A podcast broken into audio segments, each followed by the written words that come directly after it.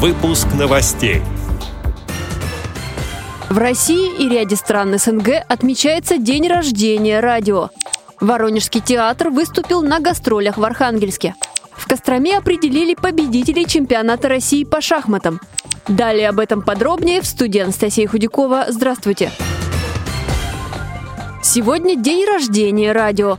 Именно в этот день, в 1895 году, на заседании Русского физико-химического общества российский физик Александр Попов продемонстрировал созданный им первый в мире радиоприемник и провел первый сеанс радиосвязи. Сегодня это праздник работников всех отраслей связи. Официальная интернет-радиостанция Всероссийского общества слепых «Радиовоз» появилась в 2011 году.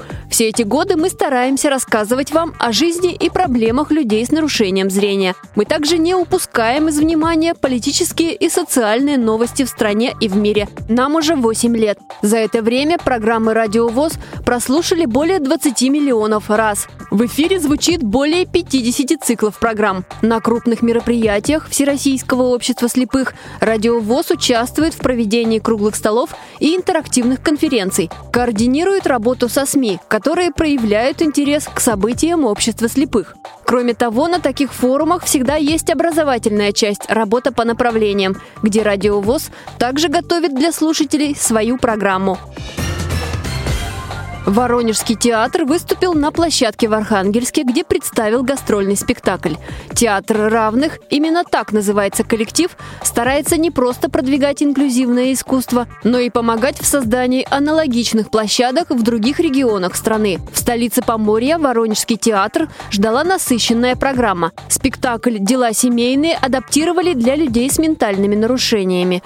В постановке задействованы артисты с инвалидностью, а после спектакля провели семинар со специалистами, которые работают с людьми с инвалидностью. Также в другие дни провели серию мастер-классов, где все желающие смогли прочувствовать все тонкости актерского мастерства и сложности движения на сцене, сообщает воронежский телеканал «Свик ТВ». В Костроме завершился чемпионат России по шахматам среди мужчин и женщин «Спорт слепых». Чемпионами в классической программе стали Полина Тараненко, Костромская область, и Алексей Смирнов, представитель Пермского края. Он же взял золото в быстрой программе у мужчин. Среди женщин в быстрой программе победительницей стала Надежда Векшина, спортсменка из Брянской области. В молниеносной программе у мужчин первое место завоевал Алексей Комиссаров из Москвы. У женщин лучшей стала Полина Тараненко из Костромской области. Также на чемпионате подвели итоги в молниеносной программе среди тотально незрячих спортсменов. И здесь победителем стал Семен Глаголев, представитель Новосибирской области. Соревнования проводили при финансовой поддержке Фонда президентских грантов.